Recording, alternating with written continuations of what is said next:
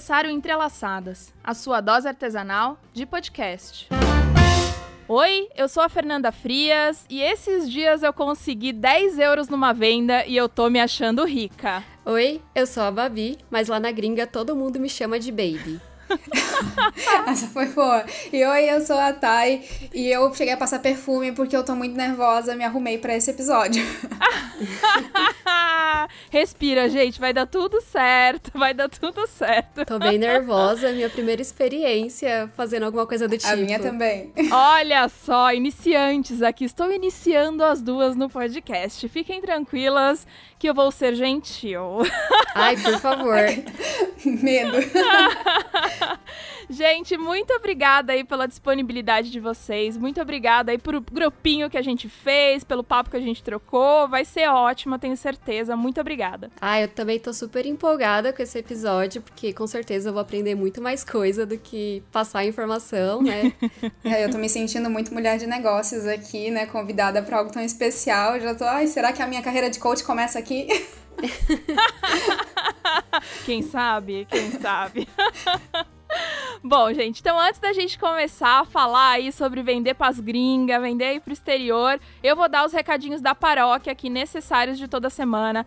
Primeiro, não esquece de curtir, comentar e compartilhar. Segue a gente no Spotify, no SoundCloud, no Instagram, dá os minutinhos pra Fê lá no YouTube. Assina no iTunes, dá 5 estrelinhas e deixa um comentário. Isso é muito importante para o podcast e não custa nada.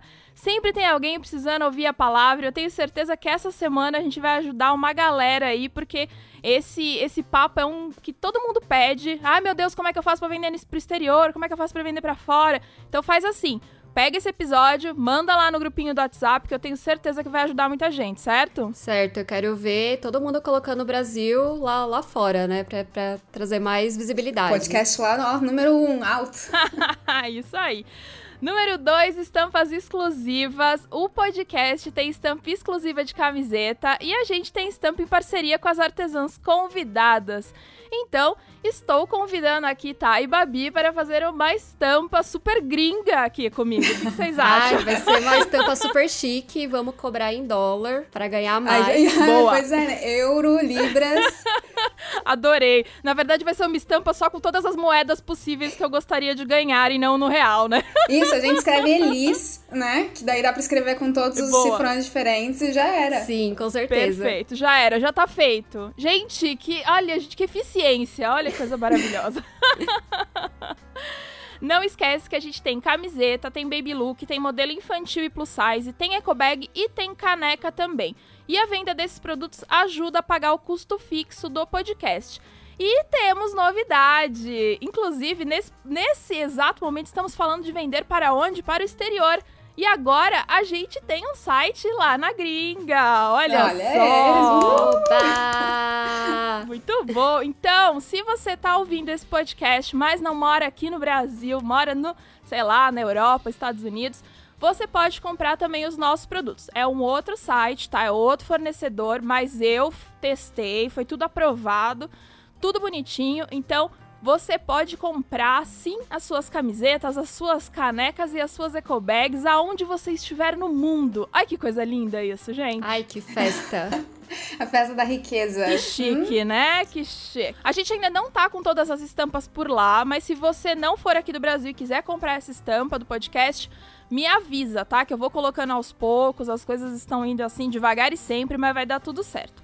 Então, para comprar, o link das duas lojas tá na descrição do episódio ou lá na bio do Instagram. E não esquece que quem apoia o podcast, ou seja, quem é pé de mesa, tem desconto. Número 3, o Apoia-se. O Apoia-se é uma plataforma de financiamento coletivo onde você pode apoiar o meu trabalho com dinheirinhos. Acesse lá o apoia.se barra podcast entrelaçadas Lá você vai ter apoio a partir de 5 dinheirinhos, onde você já faz parte dos melhores amigos lá do Instagram, ou com 15 dinheirinhos, além de fazer parte dos melhores amigos do Instagram, você faz parte do nosso grupo exclusivo, nossa comunidade maravilhosa lá no Telegram. Babi está lá, certo, Babi? Eu tô, é super divertido, eu gosto. A gente compartilha muitas dicas, a gente passa a fazer várias técnicas, né? Tipo, se você é do crochê, Sim. você passa a fazer encadernação, se você é da costura, você passa a fazer tricô, é, é muito legal. Depois desse episódio que o pessoal vai aprender a ganhar dinheiro na gringa, os cinco dinheirinhos vão ter que ser dinheirinhos gringos, hein? Boa! Pra no Apoia-se. É centavos, gente. Quando a gente faz de cinco dinheirinhos, é centavos quando a gente fala do dinheiro gringo, né? do jeito que estão as coisas. Nossa, é.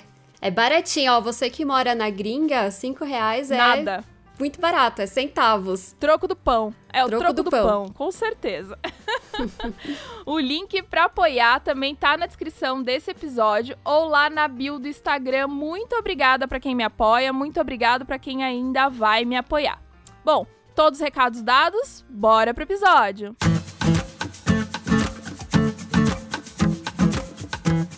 Mais uma vez queria agradecer vocês por estarem disponíveis aqui num sábado à tarde para poder gravar comigo. Eu sei que não é fácil arranjar tempo na agenda. A Thay, por exemplo, é uma mulher de negócios que foi difícil conseguir. Que história é essa? Meu Deus, né? Agenda lotada aqui. Eu que agradeço o convite, realmente tô me sentindo muito especial por estar aqui hoje. É, a Thay é uma pessoa muito famosa. Quando ela aceitou o convite, eu fiquei, meu Deus do céu, finalmente eu vou conhecer a Thay. E é isso, eu agradeço muito o convite, né? A confiança de acreditar no meu trabalho pra, pra fazer esse episódio super especial. Ainda bem que não dá pra ninguém me ver, porque senão, meu Deus, ó, eu fiquei vermelha, Ah. envergonhada e tirando a cadeira, né? De nervosismo. Por isso que é bom só o áudio, né? A gente não precisa nem pentear o cabelo. Você falou que passou perfume, eu nem pentei o cabelo direito pra poder gravar esse Ah, episódio. mas você tá acostumada, né? Eu tô aqui, primeira viagem, que isso? Ai. Bom, a gente vai falar então sobre vender para o exterior. Esse é um assunto que muita gente já falou, já pediu aqui pro podcast. Já a gente já levantou esse assunto em outros em outros episódios, né? Já falamos um pouco sobre isso. Mas assim, eu de verdade, eu não tenho experiência nenhuma em vender. Agora eu vou ter, né, gente? As camisetas vão começar a vender tudo lá pra fora, mas por enquanto Vai vender horrores. horrores. Por enquanto não temos essa experiência. Então, a única pessoa que me veio na cabeça foi Babi, que Babi tá lá no grupo do Telegram. Tá vendo como é bom apoiar? Tá vendo? Você vem participar desse podcast, Apoiem, gente. né? Babi, a gente sabe que vende lá pro exterior. E aí eu falei, Babi, vamos fazer esse podcast. Quem mais você acha que pode vir aqui? E aí que ela indicou a Thay. Já conheci o trabalho da Thay. Nem... Aí quando eu fiz a ligação, falei, putz, é verdade, ótimo, perfeito. E aí estamos aqui pra falar desse assunto tão pedido. Então, Vamos lá. Antes da gente começar, eu queria que vocês se apresentassem um pouquinho para quem não conhece, né, o trabalho de vocês, quem não é aí da área, provavelmente não conhece. Então conta pra gente, quem é a Babi e a Thay na fila do pão? Eu sou a Babi, sou formada em design de moda e trabalho no ramo do artesanato há 10 anos. E o meu gosto por habilidades manuais não sei de onde veio, porque foi um processo muito natural. Eu sempre tive todos os materiais apresentados, né? Porque minha mãe e minha tia são costureira, meu pai é professor, então a casa era Olha só. Então como você não sabe de onde veio? Tá aí, ó. Não, é, os materiais. Vem do berço Os já. materiais estavam lá, só que assim, nunca foi algo que a minha mãe sentou e falou, ai, vamos aprender isso. Não foi algo que meu pai falou, Entendi. ai, vamos pegar esse papel e fazer isso. Eu acho que foi um gosto que se desenvolveu naturalmente, vendo o meu pai, vendo a minha mãe, vendo a minha tia. E também é influência de muita coisa que eu via na TV quando criança, que eu assistia muito desenho japonês, muito anime. E os animes que eu assistia era muito forte essa pegada de fazer o manual. E assim, eu queria repetir tudo que eu via lá. E aí o gosto foi desenvolvendo, a habilidade foi desenvolvendo e hoje a gente tá aí, né? Muito bom. Bom, eu, assim como a Babi, tenho uma grande influência dos japoneses na questão de ter começado a trabalhar com, com moda até, né? A Milaixi trabalha bastante com a, a moda japonesa. Foi quando, na realidade, eu comecei a estudar japonês na adolescência que eu descobri as modas de rua do Japão e aí eu pensei, caramba, eu preciso dessas roupas no meu guarda-roupa. Mas quem é que tinha isso lá em 2000 e lá vai bolinha, né? Que no Brasil, até pra importar, na época era difícil ainda. Ninguém tinha o É. cartão que hoje tem, ninguém tinha um, um AliExpress que paga com boleto. Exato. E aí eu fui querer me arriscar, minha mãe tinha uma máquina de costura velha em casa, peguei algum dinheirinho ali e fui tentar costurar. Saiu tudo uma porcaria, mas desde então eu fui melhorando muito, né? E aí depois, nessa parte de realmente vender, começou também assim com a Babi 10 anos atrás, um pouquinho antes até ali. né? Mas foi por culpa do Japão e dos japoneses que estamos aqui hoje. É, agradeço ao Japão e as criações maravilhosas que eles têm por a gente estar aqui hoje. Boa. E as duas então costuram, né? Conta aí que exatamente que vocês fazem dentro do artesanato. Eu faço roupas de boneca voltada para o estilo japonês. Tem uma roupa no Japão que ficou muito famosa aqui no Brasil há uns 5 anos, mas que eu já fazia há muito tempo, que é o kigurumi, que são aqueles pijamas de bichinho com um capuz diferente. E lá nos anos 2000 e alguma coisa eu eu conheci e me apaixonei, me encantei, queria ter um. E aí, só que aí não dava para importar e eu também não, não me arriscava a fazer um para mim. E aí eu acabei fazendo um pra boneca. E aí a foto que eu postei na internet, na época do Flickr ainda, é, viralizou e aí as encomendas começaram a chegar e aí eu vi isso, nisso um potencial negócio e criei a marca. Realmente nessas Boa. coincidências, assim, nessas surpresas, a gente descobre umas coisas muito doidas, porque eu nunca imaginei que eu ia estar vendendo anáguas, né? Que eu comecei a fazer. É. É.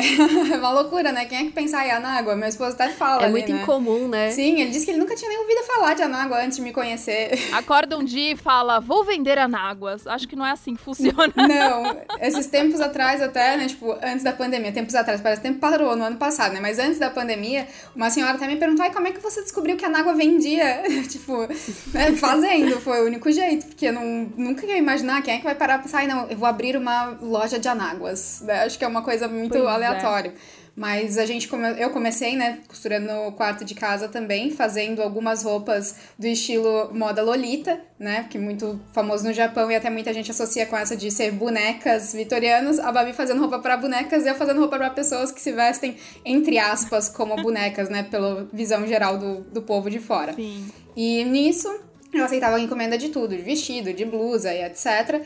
Mas as anáguas que eu comecei a fazer foram o que foi ficando mais famoso no meio, assim, né? Até porque eu não tinha tanta disponibilidade para ficar fazendo as blusas e os vestidos sob encomenda, mas as anáguas era muito mais fácil, era muito mais adaptável pro tamanho das pessoas, eu não tinha tanto, tanta dificuldade com isso. Então minha agenda para anáguas ficava tranquila, aberta, enquanto eu fechava para outras coisas que eram mais, mais difíceis de fazer. Uhum. E aí nisso foi indo e estamos aí vendendo basicamente só anáguas, né? Que também é uma coisa que me deixa assim, ah, eu quero voltar a fazer vestidos, mas não dá que a venda de anáguas tá é, lá. Só cresce a venda Sim. de anáguas, né? É uma loucura. Quem é que vai imaginar, Sim. né? Tá lá o povo comprando anágua. Pois é. Coleção de anágua. Mas olha, eu queria deixar aqui o meu minha profunda admiração por vocês, porque eu, eu, sou forma, eu sou formada em arquitetura, mas eu também fiz design de moda.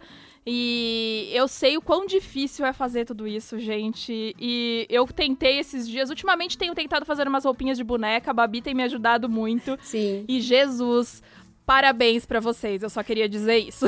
Cara, eu nem me arrisco a fazer coisa de boneca. Eu não sei como é que a Babi consegue costurar um negócio tão pequeno. Pois é. Ah, é, é, a habilidade, é habilidade que se desenvolve, né? Eu acho até mais fácil hoje em dia de costurar pra boneca do que costurar pra, pra gente grande, porque a proporção é menor.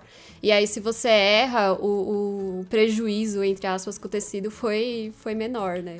nem vale errar que eu trouxe coisa pra casa hoje pra desmanchar. E pense eu desmanchando uma barra de uma água inteirinha. E porque eu vou ter que refazer Uau. que tinha dado ruim. Tá lá, horas e horas tirando aquele bando de tecido. Caramba, eu, queria, eu queria abrir um parênteses também, que eu já me arrisquei a fazer anáguas. E eu usei, inclusive, um tutorial da Thay na época. Não deu muito certo. Até porque o tutorial não é muito bom, né? ah, não, eu achei seu tutorial excelente. E aí a minha carreira de anáguas encerrou naquele momento. Eu preferi só comprar, admirar o trabalho e é isso. Viu? É assim que eu mato a concorrência. Eu mostro para eles que não é fácil de fazer, nem se arriscam a ir lá fazer. Olha a dica já no começo do episódio, gente.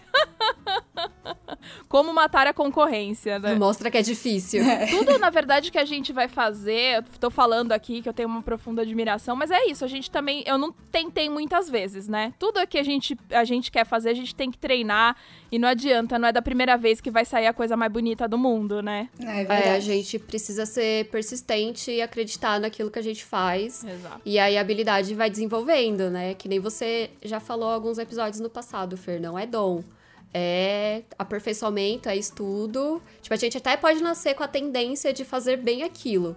Mas se a gente não, não persistir naquilo, essa, essa habilidade nunca vai se desenvolver. Ah, exatamente. Tem que estar sempre de olho onde pode melhorar, né? Vigilância constante. Então conta um pouquinho desse negócio de vocês. Como é que surgiu a ideia de exportar? Foi uma ideia mesmo ou a oportunidade que surgiu? É, para mim, a, a, foi a oportunidade que surgiu, né? Nunca foi. Acho que vender roupa de boneca também nunca foi um, um sonho, né? Eu, quando eu comecei com o meu negócio, foi numa fase que eu passava de desemprego e numa angústia muito grande, né? De não conseguir arranjar emprego na minha área. E aí o meu namorado acabou me dando essa boneca, essa boneca que eu trabalho. E aí eu fiz a roupinha e aí viralizou. E aí eu passei a vender para fora porque uma amiga minha que eu fiz no tempo de Flickr é, gostava muito e ela falou: Eu quero, eu quero, eu quero. E aí eu dei o jeito de fazer e mandar. Não sabia nem como fazia, não sabia, sabe?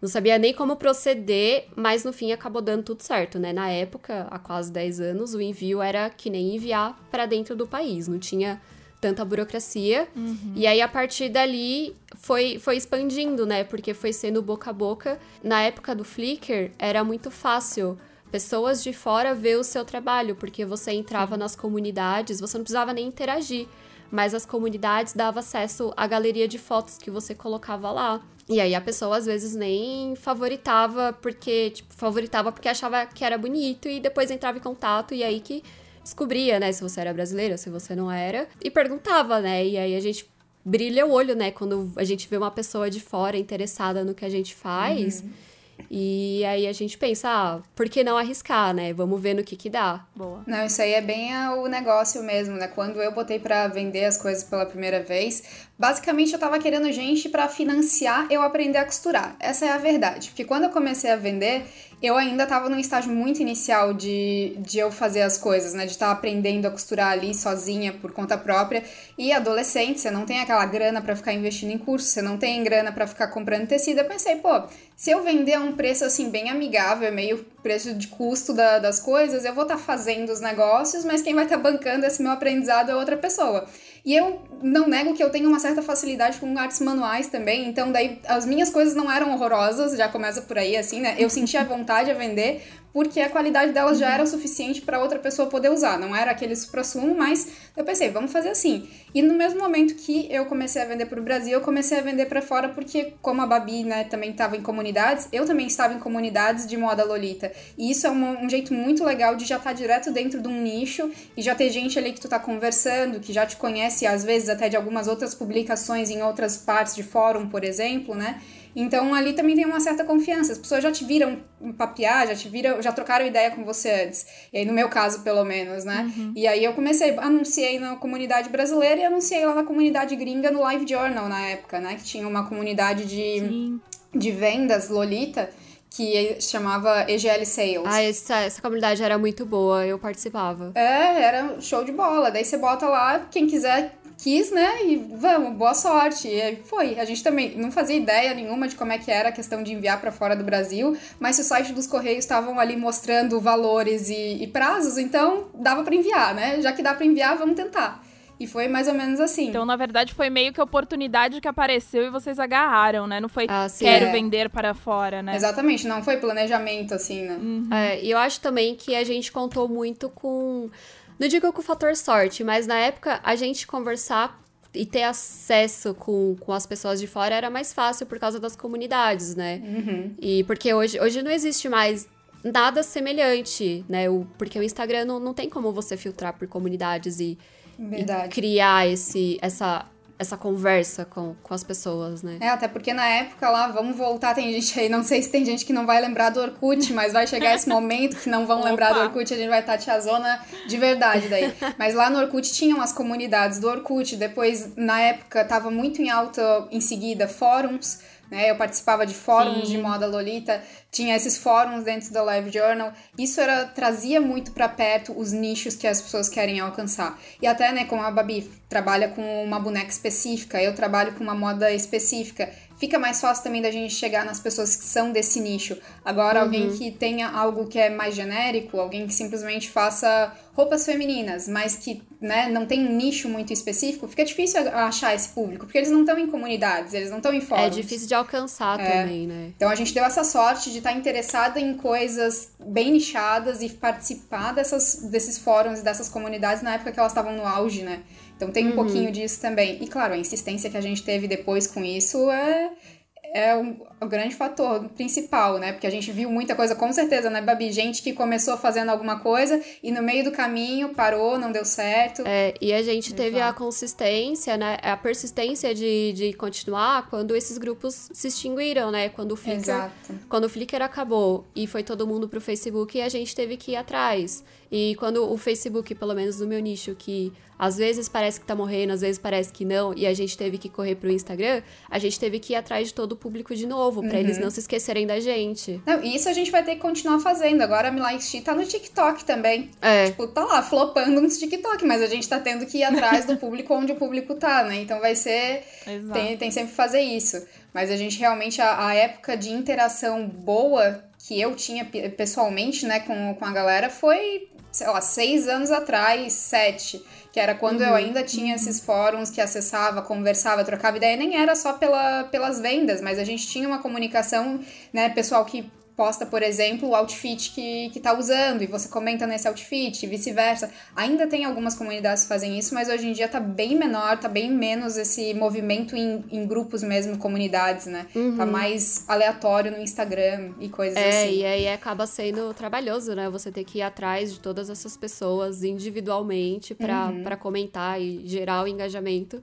Sendo que quando tinha as comunidades eram tudo mais fácil. E para onde é que vocês vendem? Conta aí, qual é a gringa que vocês atingem? Eu vendo bastante para os Estados Unidos e para França, né? Eles são o meu público principal, mas eu já mandei para os Emirados Árabes. Uau. Acho que foi o mais, não, mais longe que eu mandei já foi para Austrália. Não é, não é muito frequente, é mais, é mais França e Estados Unidos mesmo mas os lugares mais peculiares que eu já mandei foi Emirados Árabes, Austrália e recentemente entrou uma para mim para eu enviar para África do Sul.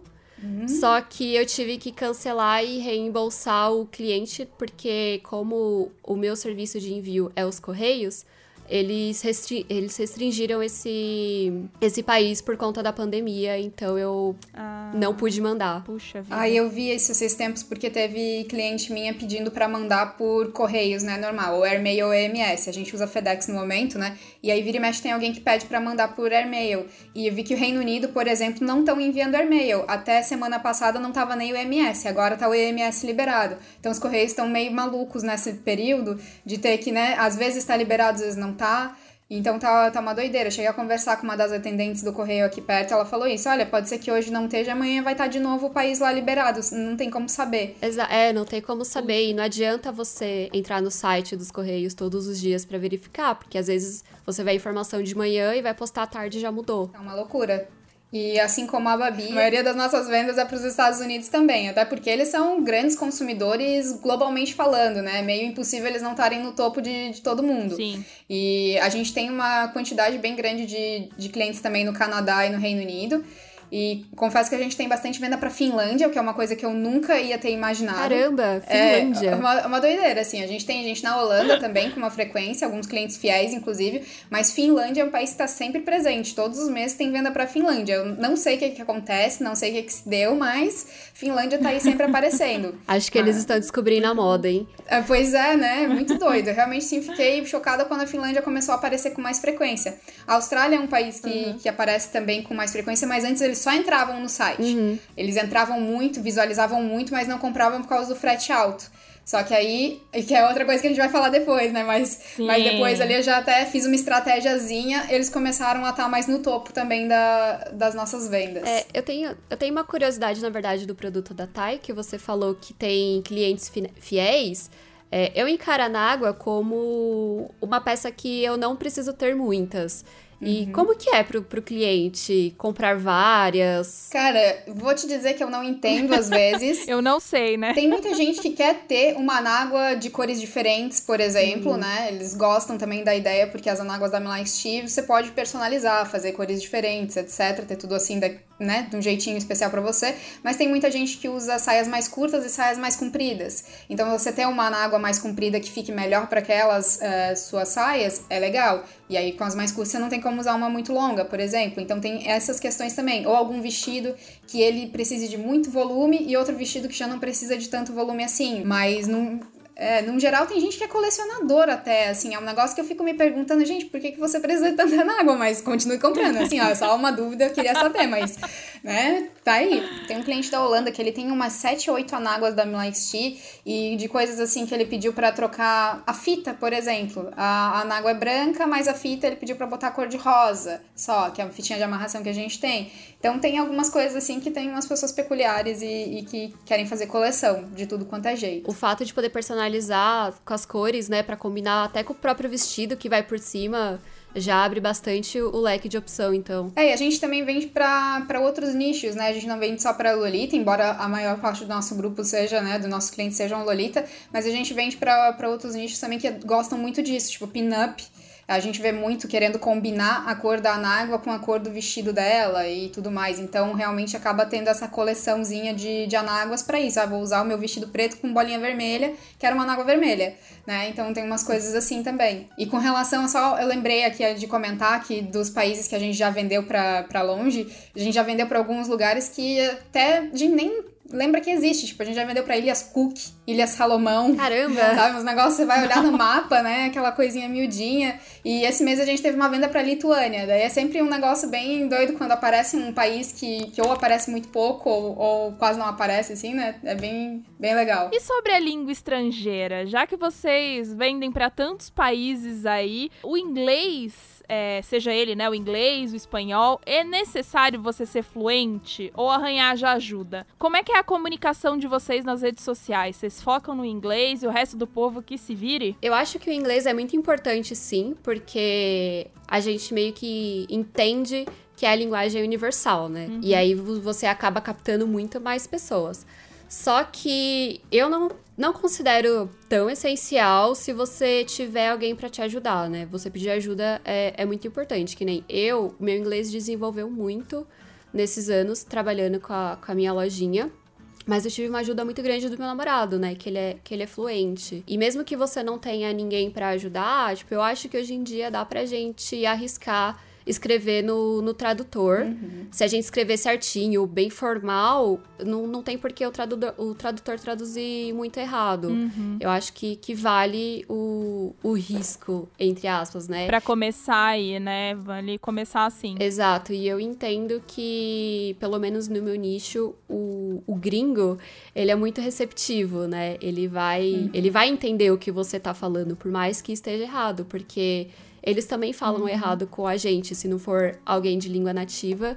E aí a gente entende. Isso é bem, bem real mesmo. A gente pega gringo que fala com um inglês bem louco às vezes, sabe? Isso atrapalha, na realidade, ainda mais para quem não sabe um inglês bom. É. Porque daí você não entende o, errado que ele tá falando e o que ele tá tentando dizer. Mas esses dias mesmo eu tive uma comunicação assim que com uma pessoa do Reino Unido que eu fiquei, gente, sabe, o que, que você está tentando dizer, lindo? Mas, né, eu diria também que é indispensável ter um pouco de inglês, não precisa ser muito, até porque eu também tenho outras colegas que vendem para fora e assim como a Babi, assim como o meu, nosso inglês vai se desenvolvendo conforme você vai ter que se, vai se comunicando e trocando as mensagens ali com o seu cliente, né? Mas ter um pouquinho de inglês é sempre bom porque vira e mexe vai rolar algum problema também no seu envio, você vai ter que dar um jeito de resolver, às vezes vai ter que trocar essas mensagens no outro idioma né? Então é bem, bem complicado às vezes, né? Não, você não precisa saber todos os idiomas do mundo, mas o inglês realmente acaba facilitando demais. Uhum. Teve um tempo, uns dois anos atrás, que eu tive um problema no envio para o Peru. E eu tive que trocar vários e-mails em espanhol com o pessoal para poder desembaraçar a entrega. E eu não sei nada de espanhol, mas pelo menos como é uma língua muito próxima, você joga no tradutor, você consegue dizer, opa, tá parecendo certo isso aqui. Aí vai. Uhum. Mas quando já tive problema com a Rússia, foi o inglês que salvou e é isso aí. Você tem que pegar e, e dar um jeito. mas acho que pedindo ajuda usando o Google Tradutor e assim como a Babi falou, no Google Tradutor ou outro tradutor que você for usar, seja o mais formal possível na escrita. Bota todas as vírgulas e pontos no lugar certinho, uhum. preenche tudo bonitinho a frase, assim, mais aquele português bem, bem retinho, porque daí ele vai traduzir legal. Uhum. Se você for resolver digitar de uma maneira, assim, muito coloquial, ele vai traduzir meio errado e não fica tão bom. Né? Então, mas dá para ir com o Google Tradutor. Exatamente. Mas aí na, na rede social de vocês, vocês costumam colocar inglês ou vocês também usam o português? Vocês acham? Vocês têm cliente aqui no Brasil? Tenho, eu tenho bastante. Eu tenho um público bem fiel também. Eu tenho um público bem grande aqui. Mas eu tento fazer bilíngue. É, dependendo do que eu tô postando, é, eu posto primeiro em inglês uhum. e em português mais, mais para baixo, porque o cliente português brasileiro vai entender que eu trabalho com as duas comunidades. Uhum. Ah, quando são algumas coisas muito específicas daqui do Brasil, eu escrevo só em português. É, é uma mistura, depende do conteúdo que eu tô gerando. Mas no, no geral, uhum. eu posto primeiro em inglês e depois em português, né? Eu meio que sinalizo. Ou quando é alguma coisa muito importante que eu preciso atingir meu público brasileiro primeiro, ou o gringo primeiro, eu escrevo no começo, sei lá. É, inglês mais para baixo ou português mais uhum. para baixo, porque a pessoa vê que entende que é algo um pouco mais sério e vai dar atenção para a postagem também. É, a Maestia acaba tendo 99% do público fora do Brasil.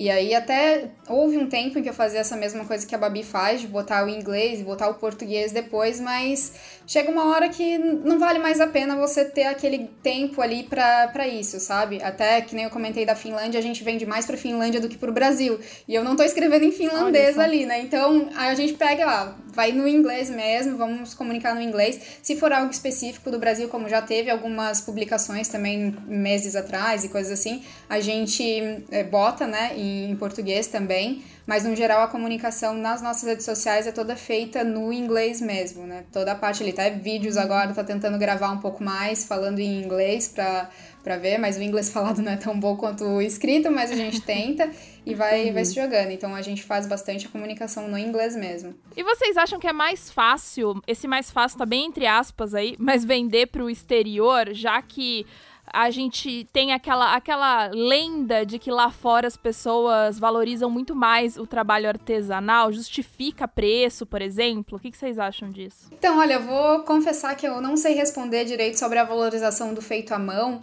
por uma questão de que dentro da comunidade Lolita era, principalmente quando eu comecei, muito forte a visão negativa do handmade pela comunidade Lolita. Eu não sei dizer a comunidade, outras, né, pessoal normal, entre aspas, né, mas um público mais uhum. mainstream, eu não sei dizer se existe essa valorização porque não é um público com o qual eu trabalho. Mas dentro da moda Lolita sempre teve uma questão a mais assim de você usar as grandes marcas japonesas, né? Você usar uma Angelic Pretty, uma Baby The Star Shine Bright, etc. Porém, para certas outras coisas, como acessórios, ou no mesmo caso o que eu vendo, que são bloomers, é, é, underskirts, essas coisas mais menos chamativas que os vestidos, né, ou as anáguas, as pessoas não têm tanto problema com relação a isso, até com sapatos, etc. As pessoas não tinham tanto problema com isso. Eu vi que foi mudando um pouco, né? O pessoal tem comprado mais das marcas menores, de indie brand, etc mas realmente eu não, não ligaria isso a uma valorização do feito à mão mas uma mudança geral assim do, da comunidade, né, que foi amadurecendo ao longo do tempo, até junto com, com a gente, porque se for ver, eu tô aí já nessa há mais de 10 anos, então eu saí de uma adolescência e virei uma mulher adulta dentro disso, então a gente também tem uma percepção diferente da, das coisas, a gente para tanto às vezes de, de querer só a marquinha, né, na, nas coisas, dependendo Verdade. da pessoa, né, mas certamente é, é mais fácil a questão dos valores. Porque principalmente se a gente for falar agora em termos de real valendo quase nada, né? Para uma gringa comprar algo do Brasil, fica um pouco mais interessante. Ainda que o frete, por exemplo, seja um frete caro, mas na hora da conversão não é tão péssimo assim. Uhum. Recentemente, até na comunicação com aquela pessoa que, que eu tava tendo um probleminha de, de comunicação, é. ele mesmo falou para mim assim: ah eu paguei tanto pro frete disso aqui do Japão para cá, então pagar isso aí de frete para uma água tão grande para cá não vai ser um problema. E aí me mostraram uns negocinhos desse tamanico, que ele tinha comprado do Japão, tipo um chaveirinho e não sei o que, e ele tá pagando mais caro de frete do que o frete da, da Milan XT pra ele, né? uhum. né? E então, daí foi, foi nessa questão assim que realmente, com a moeda do jeito que está, dá para dar uma justificada, né, com esses valores. Mas mesmo para as internacionais, para os nossos clientes internacionais, às vezes a gente tem alguma coisa do de achar que o valor da Milan Tea tá acima também, assim, né? Mesmo com a conversão. Porque se ela for no, no AliExpress, ela vai, vai acabar achando anáguas que vão fazer o mesmo efeito, entre aspas, debaixo da saia delas, por valores muito menores. Mas aí depois elas cogitam todo o resto da possibilidade. Não, essa está sendo feita para mim, tem as cores que eu escolhi, é um item exclusivo, etc e tal, que aí faz elas pensarem, não, ok, eu vou investir. Inclusive, muitas delas usam isso, né? O investir. Sim. Mas imagino que se, se fosse um elas por elas, ia estar tá um negócio meio que nem no Brasil mesmo, que a gente, eu quase não tenho clientes no Brasil justamente pelos valores mais altos do produto, né? É, é um pouco difícil eu enxergar essa questão da valorização do, do artesanal no meu nicho, porque a boneca que eu trabalho, né, também vem do Japão. É, e não tem muita opção de fábrica, né, para customizar ela, tipo, seja roupinha, seja qualquer acessório. Eu não, eu não sinto tanto essa de valorização. Uhum. O que eu acho que ocorre é que eles têm mais. O pessoal gringo tem mais acesso, na, mesmo na questão de preço, entre pagar um valor em algo feito à mão e o mesmo valor em algo industrializado, eu acho que eles vão preferir sim o, feito à mão. Já uhum. aqui eu sinto que tinha um movimento de que entre comprar o feito à mão e comprar o industrializado, muitas vezes a pessoa ia pro, pro industrializado porque talvez fosse mais barato, mesmo que fosse o mesmo preço por ser industrializado, a pessoa pode pensar que a qualidade é maior, mas eu sinto que tá um movimento muito grande contrário aqui, né, da valorização do manual, de apoiar os pequenos produtores, que eu acho que, que muito em breve vai, vai, ser, vai ser bem alto, né? A gente uhum. vai acabar deixando de comprar de, de indústrias, de fábricas, para valorizar mais o, o feito à mão, porque eu acho que a gente está entendendo o, o valor que, que isso tem, que eu acho que é algo que o pessoal lá fora já meio que compreende melhor. Eu acho até que um pouco a questão da sustentabilidade, que tem sido falada muito nos últimos tempos, tem feito as pessoas mudarem um pouco também o jeito de consumir pouco, mas não tanto. No Brasil, a gente tem a questão de que o brasileiro não, não tem um acesso tão grande a tudo, né? Então, enquanto lá fora as pessoas já tiveram todo esse boom de acesso a tudo que eles poderiam ter, eles estão voltando para um, ai, ah, vamos pensar numa sustentabilidade, vamos comprar do pequeno, vamos uhum. fazer isso. E no Brasil, a gente teve Verdade. um pouco tempo atrás um momento de, de brasileiro conseguir ter as coisas. Então, foi o nosso momento de boom de gastar, de querer comprar. Então, a gente tava nem aí pro pequeno, vou, não, eu quero só comprar, quero ter o meu guarda-roupa cheio cheio, né? E chega Shein, AliExpress, etc. Gente, agora é a minha vez de ter tudo que eu nunca tive. Então não dá para culpar também o brasileiro por isso, né? Uhum. Então, mas, mas acho que daqui a algum tempo pode ser que a gente retome, né? Siga o mesmo caminho, né? No caso, não retomar, mas seguir o mesmo caminho do, do restante do mundo nessa questão de, de e, e ver, né? Sim. né? Ciclos, né? E assim. É, eu acho que esse é um assunto que dá, inclusive, um podcast inteiro. Dá pra gente falar sobre essa valorização aí no exterior e no Brasil. Poderia trazer alguém aí, né, que mora lá fora uhum. para poder falar um pouco mais sobre isso, porque foi o que vocês falaram, a gente também tem essa, eu acho que é uma lenda urbana ou é verdade mesmo, mas a gente tem essa coisa de que lá fora valorizam mais, mas a gente também não sabe o como, quando, uhum. não sabe o porquê. Exatamente. Então eu acho que vale aí talvez um episódio. Uhum. Então, vamos vamos entrar naquela parte que todo mundo me perguntou. Eu vou dizer, eu abri a caixinha lá no Instagram e só veio esse tipo de pergunta. As outras todas fui eu que inventei. Não, mentira, elas estavam aqui também. Porém, essa foi a pergunta que mais, mais, mais fizeram. Frete. Aliás, frete é um assunto que vamos combinar que mesmo quando é aqui pro Brasil também é um assunto que vai que vai, né? Também é muito caro. Pois é. Como fazer? O frete inviabiliza mandar esse produto para fora ou não? Tem várias opções de envio. Quais são as opções? Vamos lá. Eu acho que depende, né? Como a Thay falou do cliente dela que pagou um frete absurdo para um negócio muito pequeno, eu acho que vai do, do consumidor ver se vale a pena ou não, né? E dele querer tanto, dele querer muito o produto ou não, né? Eu lembro até no, no dois, três episódios atrás aí que eu tava falando, a Nath tava comentando que a gente falou sobre mídias sociais, ela falando de um biquíni que ela queria muito, muito, muito, mas o frete era o mesmo valor do biquíni. Só que ela não achou nenhum outro, ela falou: "Vou comprar", uhum. porque então depende muito, uhum. né, do desejo que você tem Sim. por aquele produto, né? É, porque eu acho que é, é isso, né? Apesar do frete ser caro, você acaba criando um valor pro pro, pro seu cliente, né? Exato. E, e mesmo que a pessoa fique falando, ai, mas o frete tá caro, e assim, não tem o que a gente fazer, o valor é, é esse, mas a gente tenta facilitar no meu nicho, as minhas peças são muito pequenas e não justifica o valor do frete, porque é muito caro.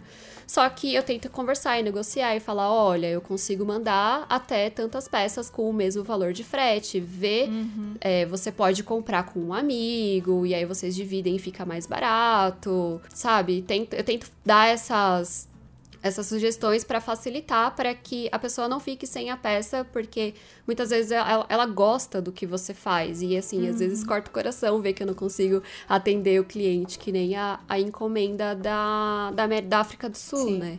E aí eu acabo dando desconto se a pessoa compra mais, porque eu embuto alguns valores no meu produto para compensar alguns gastos a mais que a pessoa comprando mais de uma peça, eu não vou ter esses gastos e aí pode reduzir. Boa. E isso também fica mais interessante pro, pro meu cliente. É, acaba tendo que rolar sempre alguma estratégia, porque, que nem a Fernanda disse, né? O frete atrapalha mesmo na venda dentro do Brasil. É aquela coisa da pessoa ver um produto de 20 reais e ver o frete a 10, não, não vou levar. Mas se for 30 pila, mas tiver frete grátis, às vezes já deixa a pessoa mais feliz, né? exatamente, é, exatamente. É meio isso. E acontece com venda para dentro do Brasil e com venda para fora.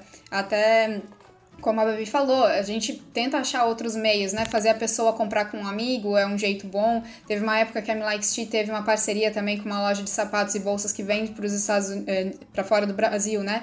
E a gente enviava junto, mesmo as lojas não sendo dentro do, do, do mesmo estado, a gente mandava o produto de uma loja para outra loja no outro estado, juntava tudo no mesmo pacote e mandava para essa cliente fora, porque saía vantajoso para ela. Depois de um tempo passou a não ser mais vantajoso, porque até o frete aqui dentro do Brasil aumentou, né? É, Mas a gente sempre teve essa coisa assim, ai, ah, compre com a sua amiga, dê um jeito com o passar do tempo, a Milan Steel conseguiu parcerias com courriers, né? Porque no caso DHL e depois a FedEx, que hoje é a nossa parceira já faz dois anos. Uhum. Então os nossos fretes conseguiram ficar um pouquinho mais baratos. Inclusive, Babi, depois vamos já conversar com relação a isso, uhum. porque teu produto é pequeno e com certeza se tu tiver um volume legal ali, vai dar para fazer uma negociação e quem sabe conseguir um valor mais barato do que o do, dos correios. Às vezes no início pouca coisa abaixo do que os correios estão cobrando, mas conforme for aumentando seu, seus envios, você vai conseguindo negociar por descontos maiores uhum. e vai uhum. conseguir deixar o negócio mais interessante até para suas clientes. Porque, por exemplo, quando eu comecei lá em 2010 a vender para fora do Brasil, um envio para os Estados Unidos de uma água minha custava 64 reais, era coisa mais ou menos isso sabe? Depois aumentou para 80 e poucos, 90 e poucos, chegou a 120 antes de eu começar a fazer com a ADHL. 120 reais era muita grana. Uau. Era um preço é, né, uhum. parecido com o que era o valor do meu produto. A pessoa ia pagar quase o dobro para levar o produto. É que nem a tua colega ali com o biquíni. Não dá, tipo, às vezes a pessoa simplesmente vai desistir. Como a gente começou a trabalhar depois com a ADHL e com a FedEx, a gente conseguiu uma redução muito legal dos preços. Só que, claro, como eles são atrelados a dólar, nossos preços já deram uma subida de novo no nosso frete. Mas ainda assim foi algo que a gente conseguiu trabalhar até mesmo em fazer essas questões de a pessoa parar de, de comprar com é, combinado ou comprar com os amigos, porque o frete deu uma baixada tão legal que ela consegue comprar sozinha. Ela mesma não depende de outras pessoas, isso aumentou as nossas vendas. Uhum. Até a venda para a Austrália, que eu tinha comentado, que as australianas entravam muito no, no nosso site, mas elas não compravam, porque o frete para elas era muito caro.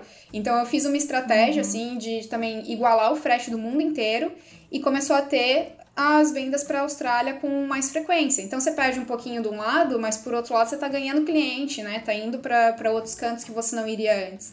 Então realmente precisa rolar uma estratégia forte. Tanto quando você vai vender para dentro do Brasil, você já vai ter que fazer isso, mas para fora do Brasil acaba tendo uma diferenciação muito grande. Às vezes, né, um frete para os Estados Unidos está lá a 100 reais e para a Austrália está a 200. Então você tem que dar uma equilibrada para poder fazer as coisas funcionarem para todo mundo, né? E não perder cliente em lugar nenhum. Mas frete sempre vai atrapalhar e sempre vai ser uma questão bem doida. É, você tem que estudar muito seu produto, seu cliente e traçar a melhor estratégia, né? A estratégia que, que cabe com você. Às vezes você vai perder, às vezes você vai ganhar, mas assim, compensa. No fim você vai ver que compensa, Sim. se é aquilo que você uhum. quer. É, eu acho que frete tá aí outro, outro assunto que dá para falar só sobre frete também em algum momento, porque porque uhum.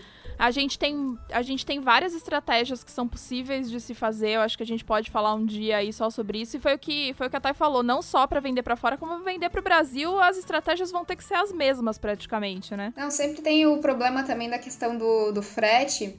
É, as pessoas às vezes elas não veem o quanto elas estão economizando, entre aspas, na realidade, assim, tipo, porque não sei se seria uma economia para certas coisas, mas pelo menos para quem tá dentro do Brasil, se eu tivesse que ir para outra cidade para eu comprar aquele produto que eu tô pegando na internet vai chegar na porta da minha casa, sabe? Quanto que eu ia gastar de tempo da minha vida, de, de dinheiro para ir até aquele lugar, da minha paciência de estar num trânsito, por exemplo, tendo que dirigir até a cidade vizinha. Então, mais vale pagar os 20 uhum. reais e ter receber, tá recebendo isso na porta da minha casa, sabe?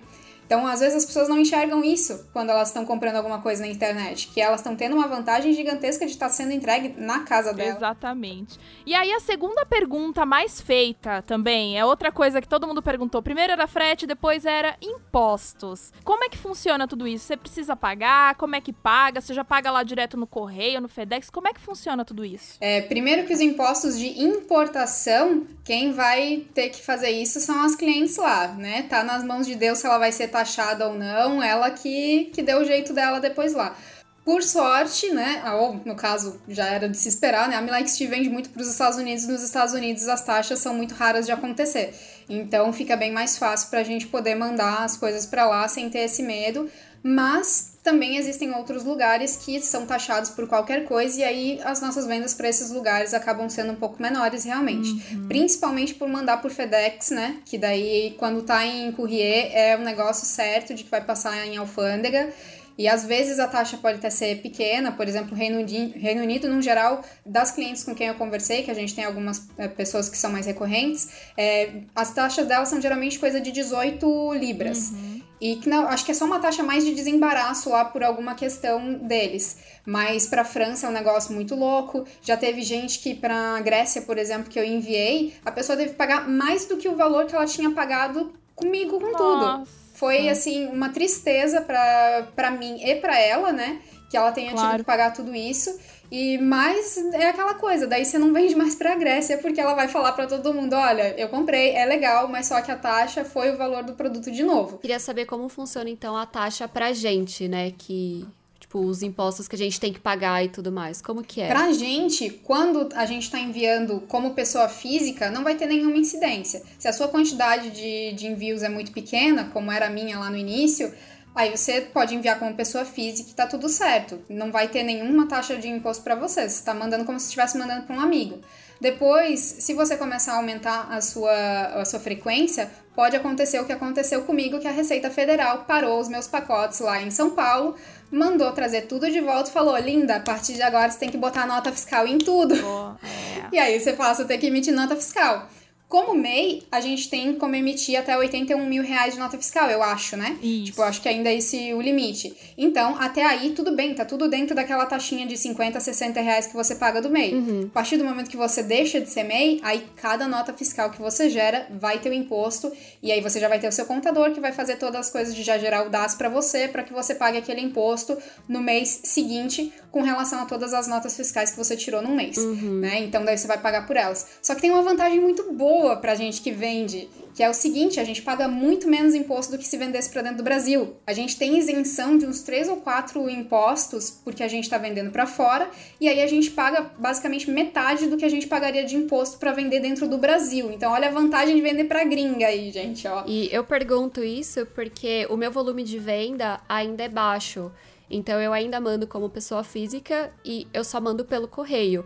E no correio, você tem que preencher toda uma declaração, que eu acho que é o equivalente ao a nota fiscal, uhum. né? Você tem que ter o código do produto que você está enviando e aquilo fica registrado tanto no correio quanto na, na Receita Brasileira, porque é um formulário que você tem que assinar umas cinco vias. Uhum. É isso. E eu só queria só fazer um, um merchan do próprio podcast. é, que é sempre bom quando você for começar a, a exportar é, você procurar um contador E você pode ouvir o episódio 47 com a Patrícia Laura, quando ela falou de impostos, para já ficar assim por dentro de todo o processo que você precisa fazer. Exatamente. Mas na verdade os impostos maiores é para quem recebe no final das contas, então, é. né? Uhum. É que nem o brasileiro aqui comprando coisa. Se a gente for receber alguma coisa do exterior ali, já fica rezando para não cair na alfândega. Primeiro porque vai demorar um tempo para ser desembaraçado e depois porque você vai levar um carcaço. Agora né? eu queria perguntar uma coisa, essa coisa de frete. Conta pra mim, vocês já tiveram alguma história doida aí, alguma tragédia grega pra gente chorar junto? Grega eu sei porque já teve aí que ela já contou pra gente. pra gente chorar junto, ou pra gente dar risada junto, porque eu sei que assim, meu marido, né, o Fagner, quem ouve o podcast sabe que ele é o doido dos jogos de tabuleiro.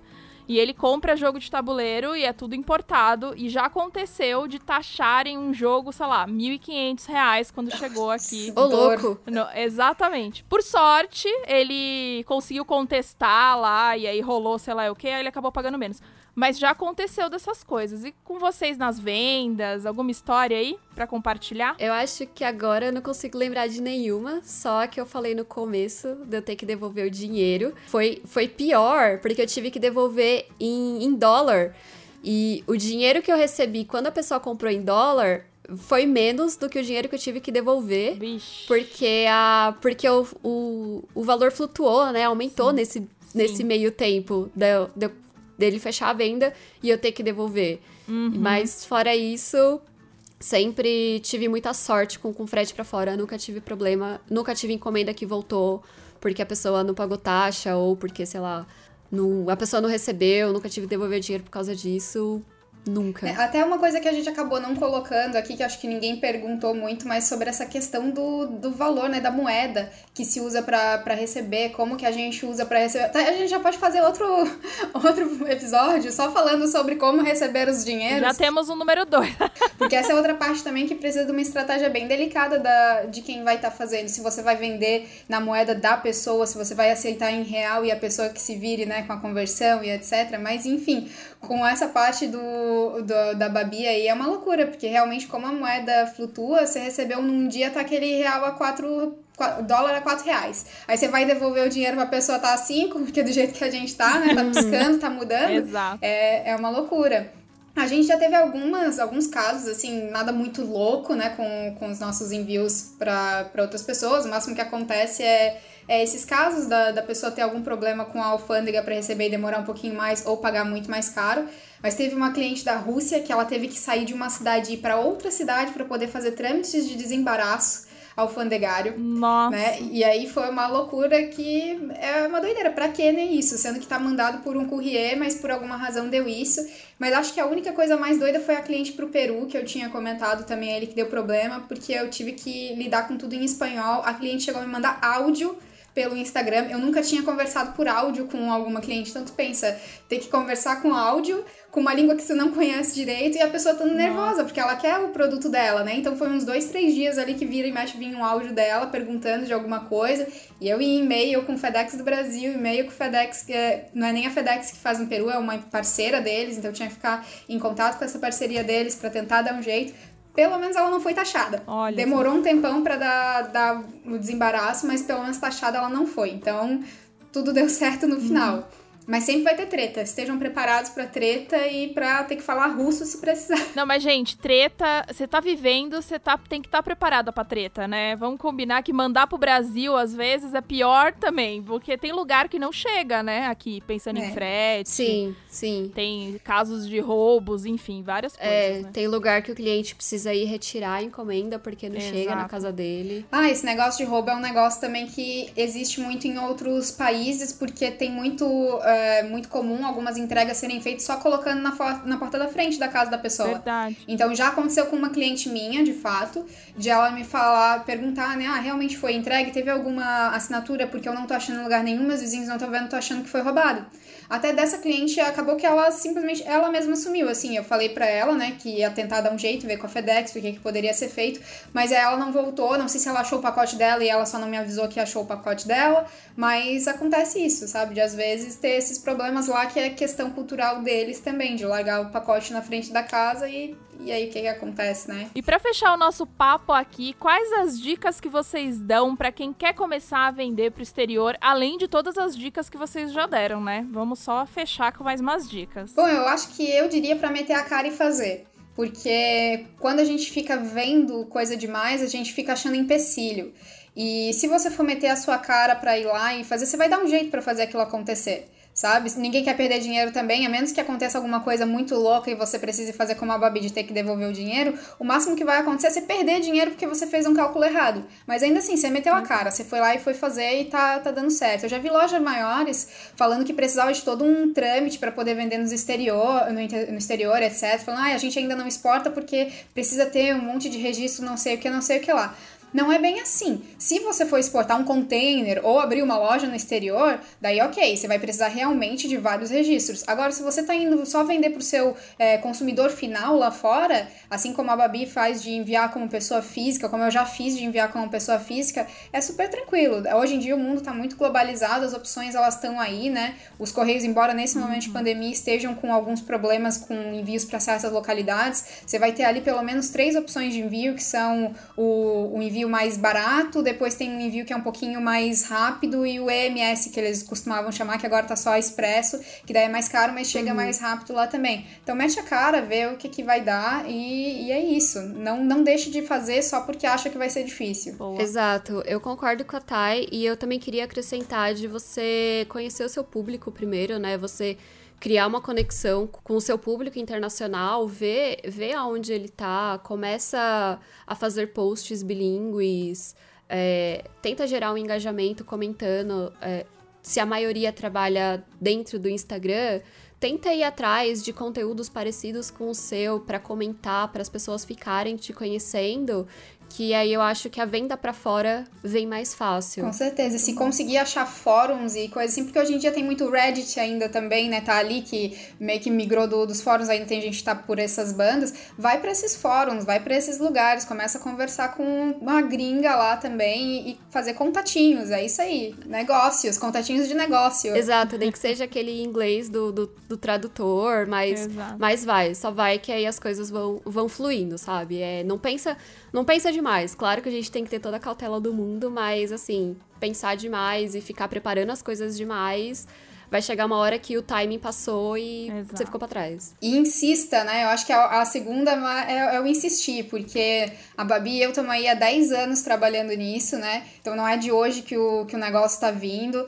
Você vai construindo aos pouquinhos, vai surgir uma venda num dia, depois essa venda vai vir outra só daqui a um mês e etc. Mas não desistir. O importante é você conseguir conciliar as coisas até formar realmente um número de vendas legal, que você vai estar tá ali pensando, não, tá, realmente a minha empresa está exportando agora, porque eu estou vendendo pelo menos todo mês, está vendo alguma venda para fora, então eu tenho meu público lá já crescendo. Uhum. Exatamente. Eu acho que inclusive a gente tem muito assunto ainda em volta desse tema para a gente conversar. Tem, né, o que a Thay falou dessa coisa de como receber, de dinheiros, plataformas, por onde vender e tudo mais. Já vou marcar aqui na agenda das duas pra gente fazer um episódio número dois, porque eu tô vendo que ficou muita coisa é, de fora.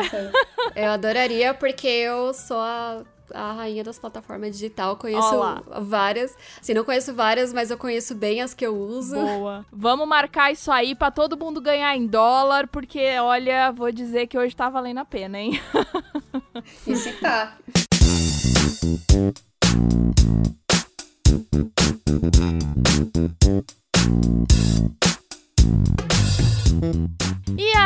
Dicas da semana, galera, conta aí o que vocês estão assistindo no Netflix, na Amazon, estão lendo, dá umas dicas para nós, como se vocês já não tivessem dado dica o suficiente. então, é, eu não sou muito de ficar no, no Netflix e desses streamings da vida, e quando eu entro é pra ver coisa antiga que todo mundo já assistiu. Mas eu sou muito do YouTube, então eu queria recomendar Boa. dois canais e além disso, eu queria recomendar também duas contas no Instagram para as pessoas que ouvem entender um pouco do que eu faço.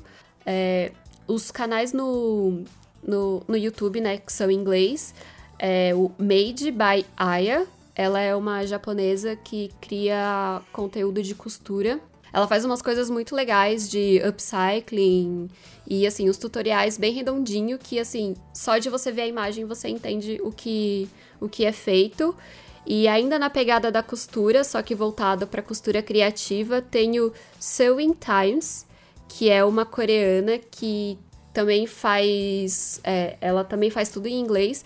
E ela cria tutoriais de bolsas, acessórios, assim, de uma forma tudo muito simples, muito, muito fácil de entender. No meu tempo livre, né, que eu tenho o hobby de, de costura de várias coisas, eu costuro muita, muita coisa baseada no tutori nos tutoriais dela. E as duas contas que eu queria recomendar no, no Instagram é a Dolly Treasures, né, que é tesouros em inglês. Uhum.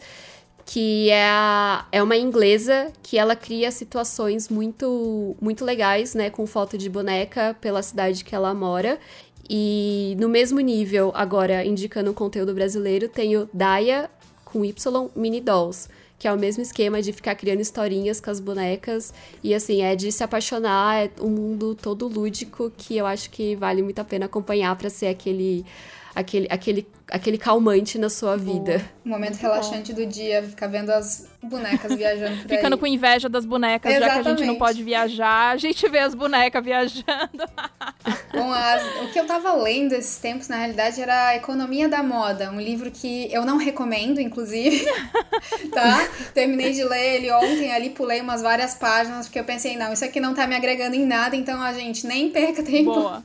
Tá? Se alguém quiser esse livro, eu tô doando, inclusive, já. Mas eu assisti Pose na Netflix, que tem duas temporadas, eu nem sabia que existia, do nada eu vi assim a chamada, nem sabia o que, que era, não li, só pela, pelo videozinho da chamada, pensei, ah, tá aí um negócio que parece Muito vai bom. ser legal. Daí, de repente, é que eu descobri que era sobre a cultura dos bailes e drags e trans, etc., na década de 80 em Nova York. Daí eu pensei, caraca, eu não tava nem esperando por isso, mas assisti as duas temporadas seguidas, já tô aqui, ó, voguing já, né, toda. Hum. Super. Então, recomendo, achei bacana, é relaxante, não é uma, uma série, assim, que tenha umas coisas muito loucas que você vai dizer, meu Deus, nossa, que série. Mas é uma série legal pro seu final do dia, para você assistir ali de boinha. Confesso que teve um episódio que eu chorei, né? Chorei sim. Mas, mas não é uma série assim, nem confesso que gostei bastante. Espero que tenha uma terceira temporada. Espero. Já vamos. Eu vou indicar aqui para vocês uma série bem antiga, série de 2009, mas eu lembrava que eu tinha assistido e eu tinha gostado e eu resolvi reassistir porque tem algumas séries que elas envelhecem mal, né? A gente descobre que ela não era muito boa e a gente gostava, sabe-se lá Deus por quê. Então eu resolvi reassistir para ver se ela envelheceu bem e poder dar a dica aqui certa para vocês. E realmente ela envelheceu bem. Chama Drop Dead Diva. Tem na Globoplay para quem quiser assistir. É uma série de comédia.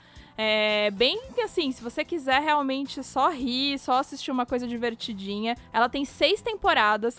A história é mais ou menos assim: tem a Deb, que é uma modelo, e ela morreu num acidente de carro. E aí ela descobre um jeito de voltar para a Terra e ela volta para a Terra em outro corpo. Só que ela volta no corpo da Jane, que é uma advogada super brilhante e acima do peso para os padrões modelete que ela tinha. Então, ela é o oposto totalmente da Deb. Então, ela entra no corpo com, né, com a alma da Deb, mas ela tem os conhecimentos de advogada da Jane. Então, fica bem divertido. Assim, é uma série de advocacia, são casos ali. Todo, todo episódio é um caso, mas ela tem essa, esse conflito dela com o corpo dela e tudo mais. Então, assim, é, é divertido, mas tem umas questões muito boas, assim, para se pensar. Então, quem tiver afim de uma série para não pensar muito, né, para poder distrair aí no fim do dia, fica a dica Drop Dead Diva.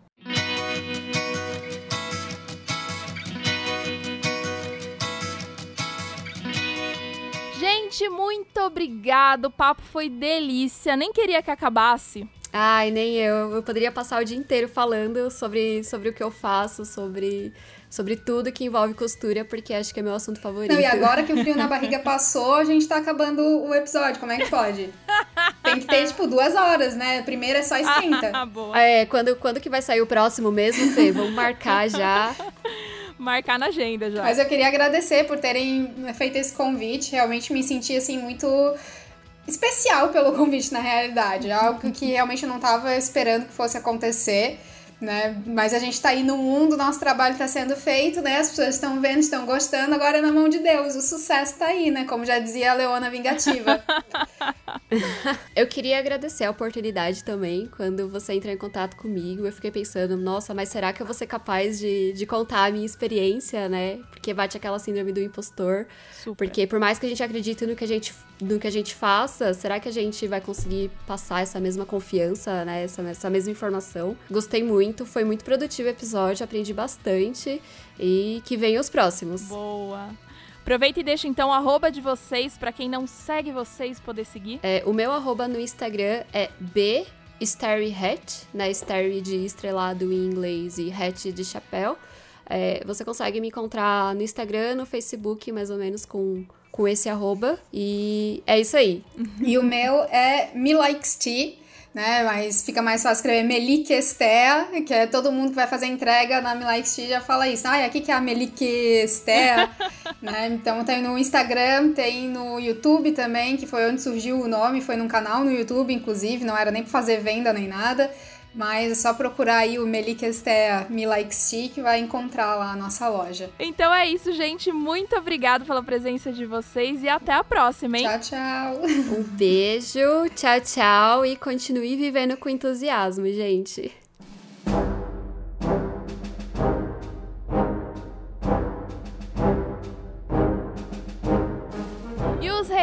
Recados da semana! Oba, estamos aqui mais uma quinta-feira. Vez quinta-feira hoje, hein? Tá chegando. Tô adorando isso. Tô... Sexta-feira o episódio tá pronto, gente. Olha que orgulho. Olha aí, coisa boa. Olha aí, coisa boa. Me organizando. O último episódio, inclusive, foi sobre gestão de tempo e eu estou aprendendo a gerir o meu tempo. Olha aí, importante aprender isso, muito né? importante. Né? Claro que a Sim. culpa é sempre do Atila, mas tudo bem. Claro, óbvio, né? Putz, eu sou muito ruim de gerenciar meu tempo mesmo. Nossa, sério? muito tenso. Queria inclusive saber então, Atila. Eu ia te perguntar isso hum. depois da gente ler os recadinhos, Pergunte. mas já que você já comentou, Vamos lá. Como é você fazendo a gestão do seu tempo? Descobrir que não, não existe, né? É inexistente, com certeza, inexistente. Eu vou fazendo assim, um atrás do outro. Às vezes eu vou fazendo duas coisas ao mesmo tempo. Eu vou fazendo dois vídeos ao mesmo tempo. Isso eu faço direto, fazendo dois ao mesmo tempo. Assim. Você, você tem, porque você tem seu CLT, né? Você é, Sim. tem um emprego aí formal aí Sim. das 8 às 5, nem sei que horário que você trabalha, mas não importa. Você você consegue, mas você consegue separar, você fala, beleza, agora eu estou trabalhando, e aí depois agora eu vou pintar as minhas miniaturas, e aí, ou você vai fazendo tudo junto enquanto você tá na reunião, você tá pintando miniatura, e aí já tá, como é que é? Nem sei, na verdade... Espero que ninguém do teu trabalho ouça isso, né? Vamos só fazer um parênteses aqui, porque talvez, Não importa, olha... quem, quem quem tem problema de ouvir isso não entende português, então tá tudo Ótimo. bem. Ótimo. Então, então, então diga. é, na verdade, normalmente, quando tá mais agitado no meu trabalho formal, eu não tenho mais tempo para nada, assim, eu tenho que focar bem lá, porque senão ferrou. Aí se tiver mais livre, eu tento sair mais, cumprir mais certo horário, assim, tipo, eu saio mais cedo. Às vezes eu faço meio em cima mesmo, mais perto do final, assim. Uhum. Se passou de manhã e já tá tudo tranquilo, eu vou fazendo algumas coisas, adiantando, se eu já terminei o que eu precisava fazer. Uhum. Mas quando tá na lepra máxima, não tem jeito, eu tenho que focar no, no tempo. E aí, às vezes, quando eu tô lá pra máxima, máxima mesmo, aí eu tenho que ficar mais, e aí não dá nem tempo pra fazer as coisas do canal. Aí é mais triste. Mas, Entendi. normalmente, é eu consigo terminar nos horários normais mesmo. Às vezes eu faço umas coisinhas por cima mesmo, tô nem aí. aí eu faço as coisas do canal mais. Mas é mais fora mesmo. Às vezes me dá preguiça de fazer à tarde, sabe? Eu prefiro ficar fazendo nada do que trabalhando em qualquer um dos dois lugares, no Pitão da Miniatura. Entendi. Justo. Mas então, quando você entra nesse seu segundo job do canal, você é organizado? Uhum. Não. Não, não. Aí é zona, aí é loucura. Menino. É o... alegria, ousadia alegria aí. Menino, eu sei. Eu não posso falar nada que eu também não sou, não sou muito diferente. Mas uma coisa né? que eu faço é me adiantar. Isso eu faço. Mas eu sem é nenhum tipo de organização. Eu vou na loucura, assim. Eu tenho, tipo, bastante vídeo adiantado quando me passam um trampo, eu sempre tento fazer antes, muito antes do prazo, assim, do que eu Entendi. estipulei, assim, essas coisas eu sempre faço. Mas na desgraça, na desgraça pura. na zona, mas tá adiantado, Isso. tudo entregue no, no prazo, Isso. é o que importa no final das contas. Exatamente. tipo, mas depois, tipo, eu não lembro o que eu já fiz. Aí eu, uhum. às vezes eu lanço, eu, nossa, nem lembrava que eu tinha feito isso, não lançou ainda, meu Deus do céu. Ai, Acontece. meu Deus. Falta de organização. Entendi. Organização zero. Então, gente, não Zero. façam Negativo. igual ao Atila. Só queria dizer isso. nunca, nunca. Nunca faça igual a mim. nada. Aliás, Atila não é exemplo pra Nada. nada, queria dizer, viu? Exatamente. Faça o contrário do que eu tô fazendo. Bom, então vamos ler aqui os comentários. Teve muita Bom. gente que adorou o episódio com o Urian. Urian é fofo Aí. mesmo, foi muito gostoso. O sotaque dele também é uma delícia de ouvir. E aí, muita gente comentou falando assim dele, ah, que ele é um querido, que ele é o máximo. Aham. A Mariângela, Be- a Mariângela Belato falou: Urian é motivação pura.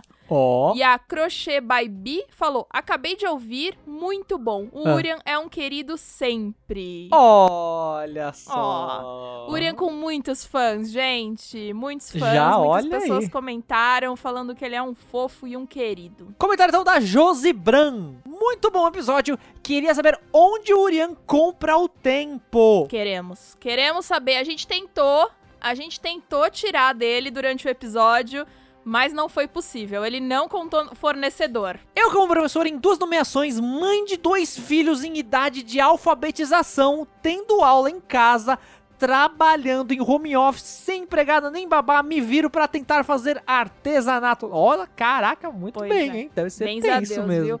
Olha, Josi, vou Nossa. dizer, igual a gente falou no episódio, a gente sabe que aí a gente. Mães, né, acumulam muitas funções, mais muitas funções. Sim. E ainda trazer, Sim. traremos ainda um episódio pra falar sobre maternidade e empreendedorismo também, que eu acho que vale, porque eu acho que muita gente vai se identificar.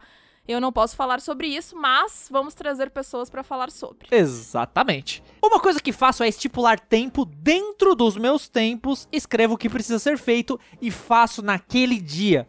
Não deixo pra outro. Muito bem. Mas o negócio é puxado, imagino. Imagino mesmo. Esse negócio de escrever o que tem pra fazer e estipular tempos, ela explicou melhor. Ela falou que faz de 25 em 25 minutos é o tempo dela, né? Então tem uma Aham. técnica que chama, acho que é a Pomodoro, não é? Que é dos 25 minutos, que a galera coloca um timerzinho. Sim, eu vi um bagulho desse outro dia, eu tava vendo uma live, olha que maluquice. Tava vendo uma live de um cara que é um cara aleatório. Ele é famoso, na verdade. Aí ele tava mostrando ele mesmo faz, trabalhando. Então ele tava na live falando com a Olha galera, de repente falou, galera, agora 25 minutos vocês vão me ver trabalhando. E tipo, ele ficava parado virando pro computador, assim. Ai, você assistindo. trabalhando em nada acontecendo na live. E eu tava vendo, que pior é isso. Eu falei, caraca, não é- não é possível que é isso. E era isso mesmo. Era, isso mesmo. Mas eu não assisti É. tudo, obviamente. Eu acabei Enfim, desistindo. mas tem gente que utiliza aí essa técnica, pode ser uma boa, procurem aí, chama técnica Pomodoro.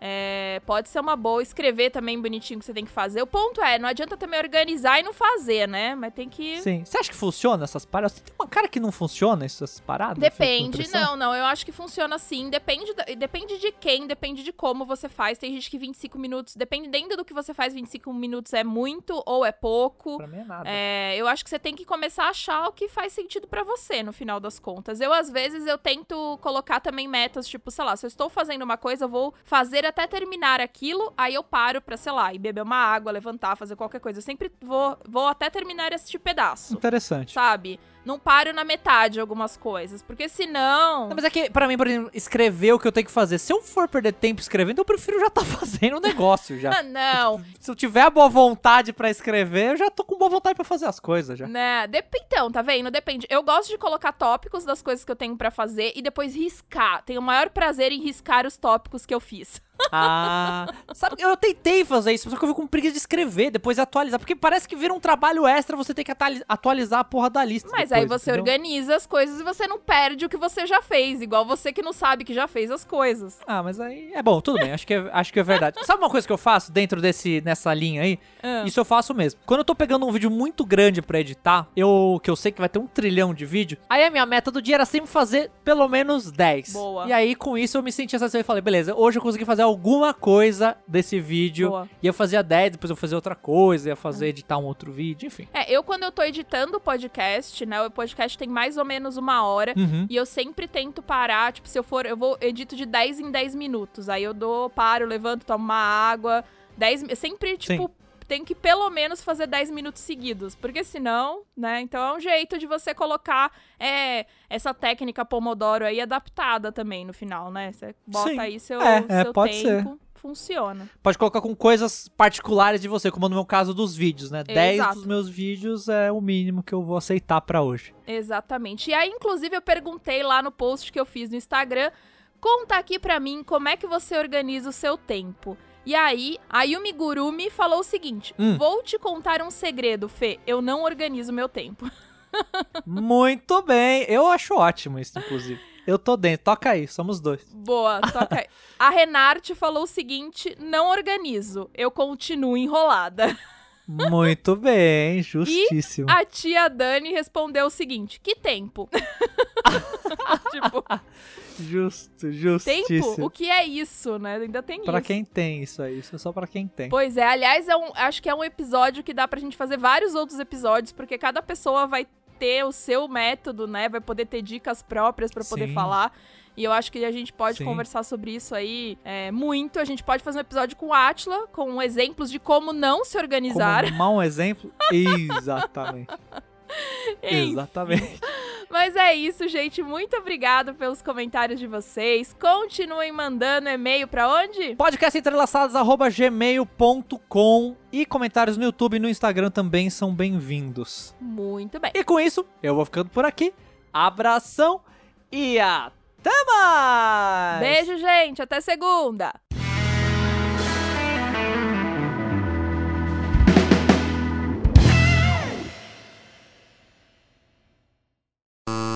Vocês acham que é mais fácil vender pro interior? Mais, pro interior não, né, gente? Pro exterior.